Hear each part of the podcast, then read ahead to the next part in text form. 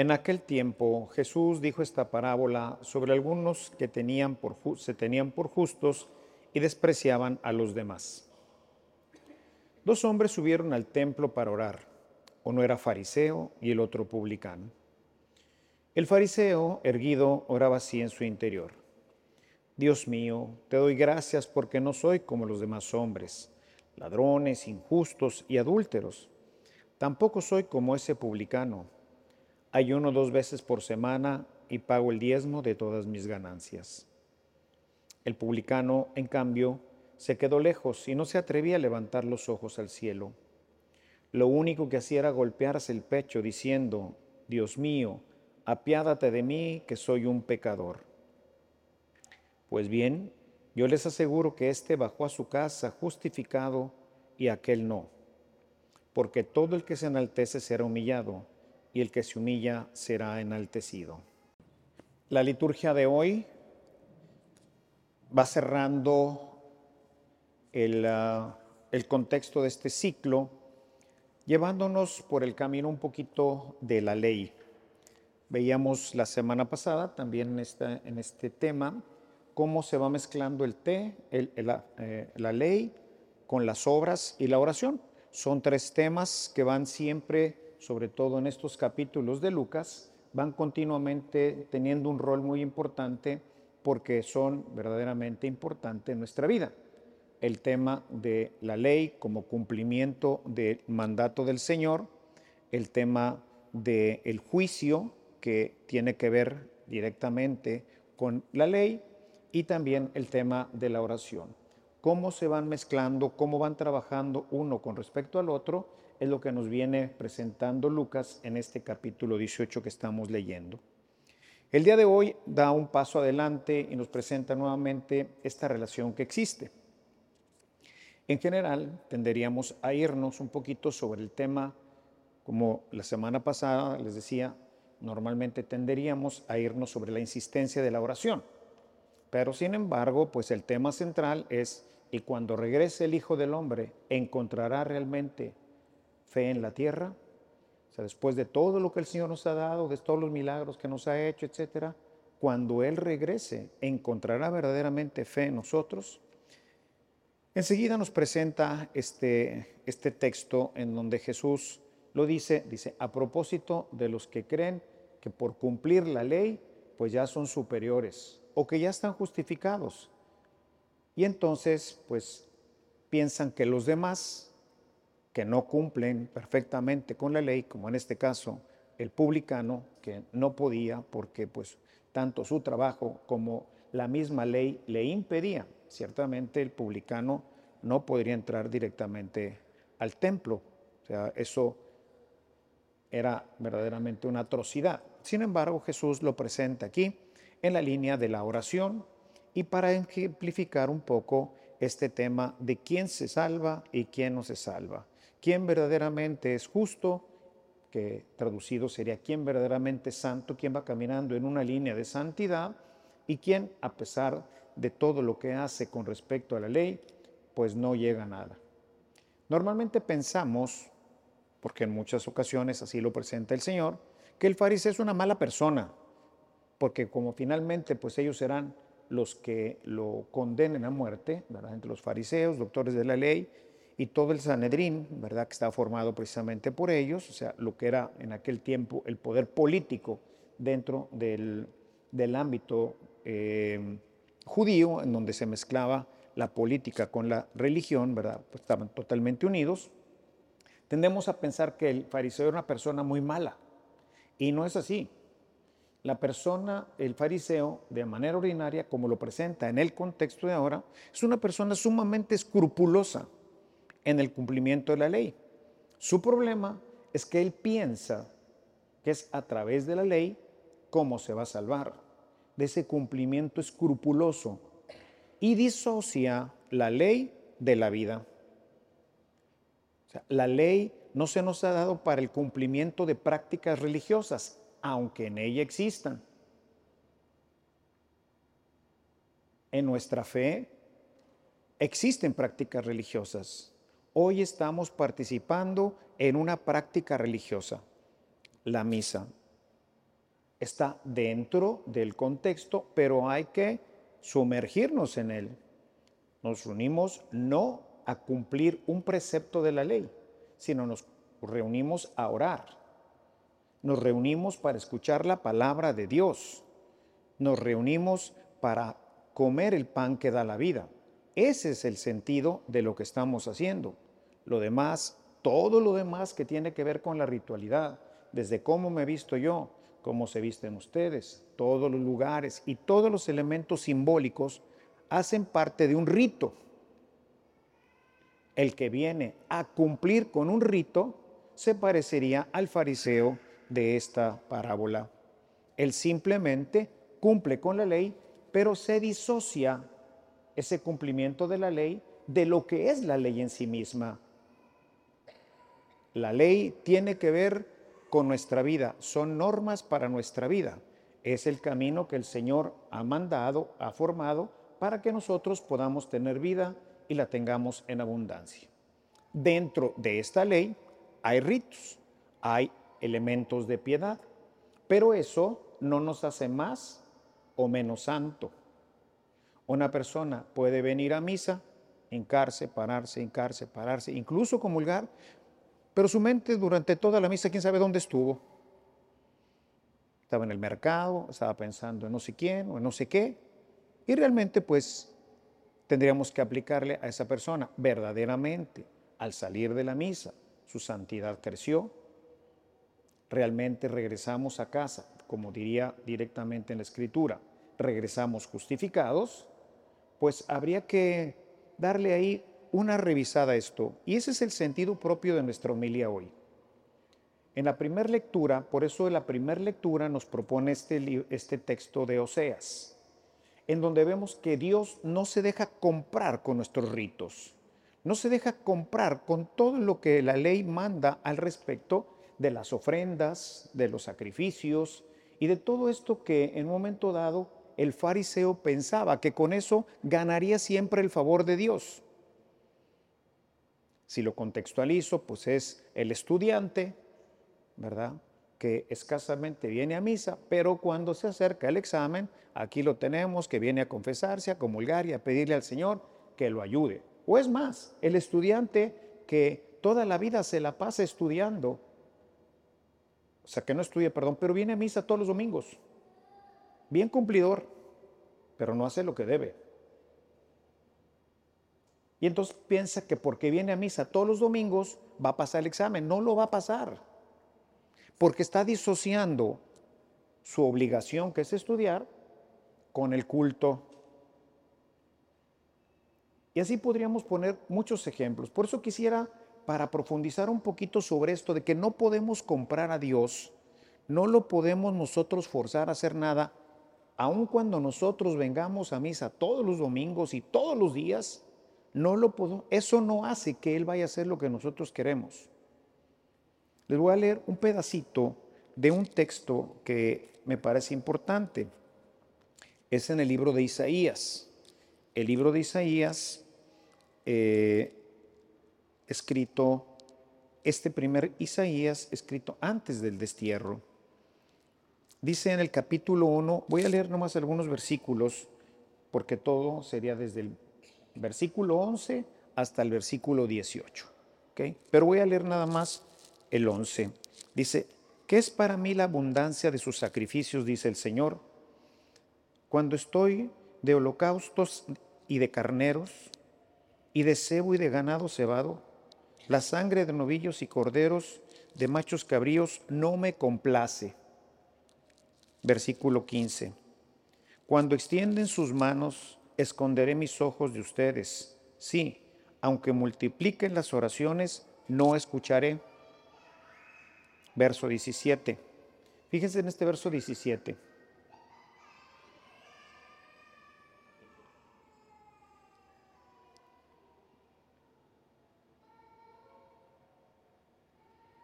Aprendan a hacer el bien, busquen la justicia, reprendan al opresor defiendan al huérfano, aboguen por la viuda. Es decir, tenemos que integrar la ley como norma de vida, no solamente para el cumplimiento de las prácticas religiosas.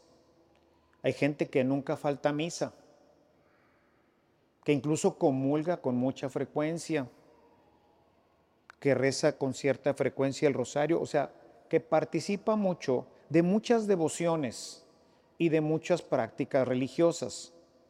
Pero cuando se trata de ver cómo trata a la esposa, al esposo, a los hijos, a los padres, a los empleados domésticos, a los empleados en la oficina, en la fábrica, de cómo aplica la ley a su vida, entonces ahí hay una disonancia. ¿sí? Se aplica perfectamente lo que dice el profeta Isaías. Sus oraciones no serán escuchadas. Los ritos de los que ustedes participan, dice él, son vanos, porque has disociado la misa, el rosario, la comunión, son herramientas que el Señor nos dejó para crecer en la santidad y para que tengamos la fuerza y la alegría de cumplir la ley. Un examen rápido que pudieran hacer para ver qué tan disociados estamos de la ley sería leerse este, durante esta semana, leer los capítulos 5, 6 y 7 de Mateo, que es la nueva ley. Mateo resume en esos tres capítulos toda la ley y los profetas. ¿Qué tan distante estoy de esto? Temas de confianza, temas de oración en secreto, temas de ayuda al prójimo. O sea, ahí es en donde directamente tenemos que poner atención porque eso es lo que nos justifica o no delante de Dios. Eso es lo que genera en nosotros santidad o no. Podríamos encontrar, y de hecho existen, gente que no pertenece a nuestra fe ni siquiera, pero que vive lo que ahorita decía de Isaías. Hacen justicia, dice, busquen la justicia, reprendan al opresor, defiendan al huérfano, abroguen por la, aboguen por la viuda. Es decir, tendríamos que revisar en este contexto también el capítulo 13, los primeros siete, capítulos, siete versículos del capítulo 13 de la primera carta a los Corintios. El amor es comprensivo, el amor es servicial, el amor no tiene envidia, el amor lo cree todo, lo espera todo, lo soporta todo. Verdaderamente ese es nuestro comportamiento con mi papá, con mi mamá, con mi esposo, con mi esposa, con mis hijos, con mis padres, con los empleados domésticos, etc. Porque si no que vengamos a misa, no la estamos aprovechando. La misa, como parte del cumplimiento de la ley, está puesta por el Señor como un alimento, como algo que nutre continuamente nuestra vida, que nutre nuestra alma para que podamos de una manera sin mucha complicación, cumplir lo que Dios nos está pidiendo. Por eso es que esta lectura que leímos originalmente del Siráside, pues trata de integrar esto. Como nos decía ahorita el monitor, fue escrito después del exilio, entre el 190 y 180 antes de Cristo. Había el debate de qué tanto la gente se justifica por venir al templo y qué tanto por el cumplimiento de pues las prácticas religiosas, ¿verdad? Y entonces el autor, conocido como Siráside, ¿verdad? Compone este libro que está lleno de sentencias muy importantes que en el contexto nuestro podemos aplicar de una manera prácticamente íntegra, porque en muchos de los elementos podemos ver que efectivamente nos parecemos a esto, ¿no? Realmente Dios, Dios escucha la oración, siempre la escucha, pero nosotros pensamos que tiene que ver con la práctica religiosa y no, tiene que ver con la fe, tiene que ver con el amor, tiene que ver con el cumplimiento en nuestra vida cotidiana de todo lo que el Señor nos ha prescrito como elementos que van forjando una comunidad de amor. cuando la familia vive bajo la norma de la ley, que es el amor, la caridad, la ayuda, pues nuestra vida es maravillosa. No creo que una familia en donde el amor, la caridad, la comprensión, la ayuda mutua, el perdón, pues sea una familia que se disuelve, una familia discordante, una familia donde no hay felicidad. Yo creo que las familias felices es en donde se vive precisamente esto. Vemos, sin embargo, familias que vienen con frecuencia a misa, pero que su vida ya en familia no se parece a esto. Familias dispersas, familias que se rompen, familias en las que tenemos una serie de problemas que necesitaríamos verdaderamente revisar. Por eso Jesús, que cita al profeta Oseas en Mateo 9, 10 al 13, dice, Santidad quiero y no sacrificios Santidad quiero y no sacrificios. Es lo que quieres que seamos santos, hermanos. Y la santidad consiste en vivir el amor, la caridad, en verdaderamente convertirnos en otros Cristos, en papás que escuchan a los hijos, en esposos que acompañan a la esposa, en esposas que verdaderamente apoyan y acompañan a sus esposos en hijos que respetan y obedecen a sus padres. Eso es lo que Él quiere. Es muy difícil hacerlo si no aprovechamos la palabra de Dios que se nos predica.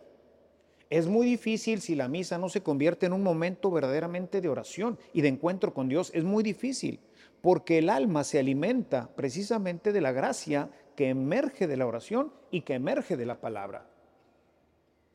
Y con esa gracia fortalecida el alma puede vencer todas sus malas inclinaciones, donde la campeona y la reina es el egoísmo y la soberbia.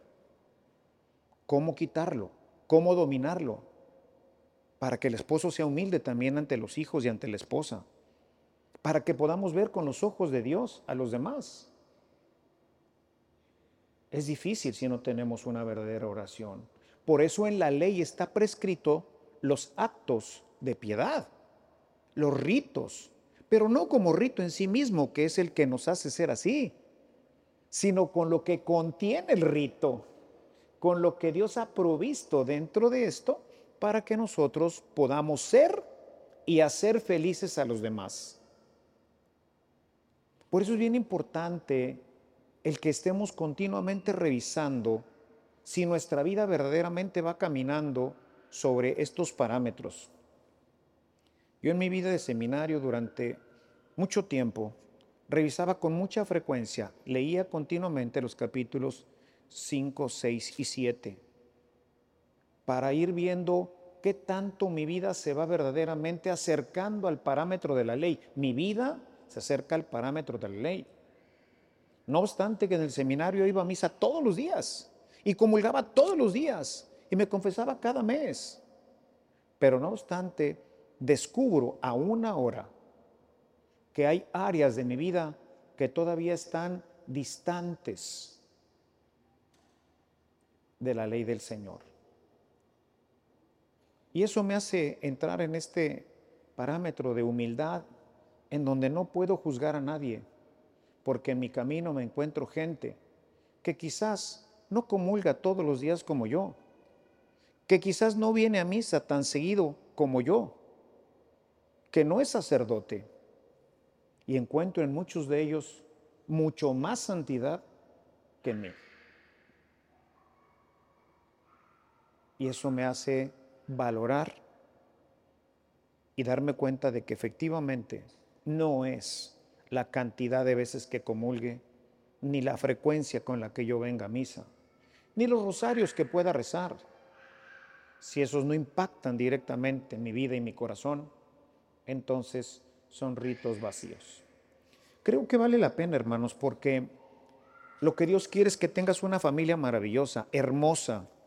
Quiere que sea feliz la familia, tu vida, tu esposo, tus hijos, tus padres. Pero no se puede hacer si no damos y recibimos amor.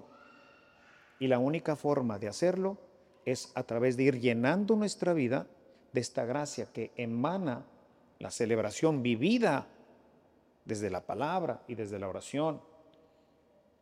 Desde ahí emana verdaderamente este poder en el alma que nos permite amar y poder dar ese amor a los demás para ser felices nosotros y hacer felices a los demás. Revisemos un poquito este contexto, revisémonos continuamente y seguramente mejorarán muchas cosas en nuestra vida y en nuestra familia. Alabado sea Jesucristo. Este servicio llegó hasta ti gracias a la aportación económica de nuestros suscriptores. Si deseas formar parte de esta gran obra de evangelización, agradeceremos cualquier aportación que salga de tu corazón. También te invitamos a visitar nuestro centro de evangelización en línea, en donde encontrarás de forma gratuita una diversidad de material para tu crecimiento espiritual o el de tus grupos apostólicos. Que el amor de Cristo y la ternura de María reinen por siempre en tu corazón. Hasta la próxima.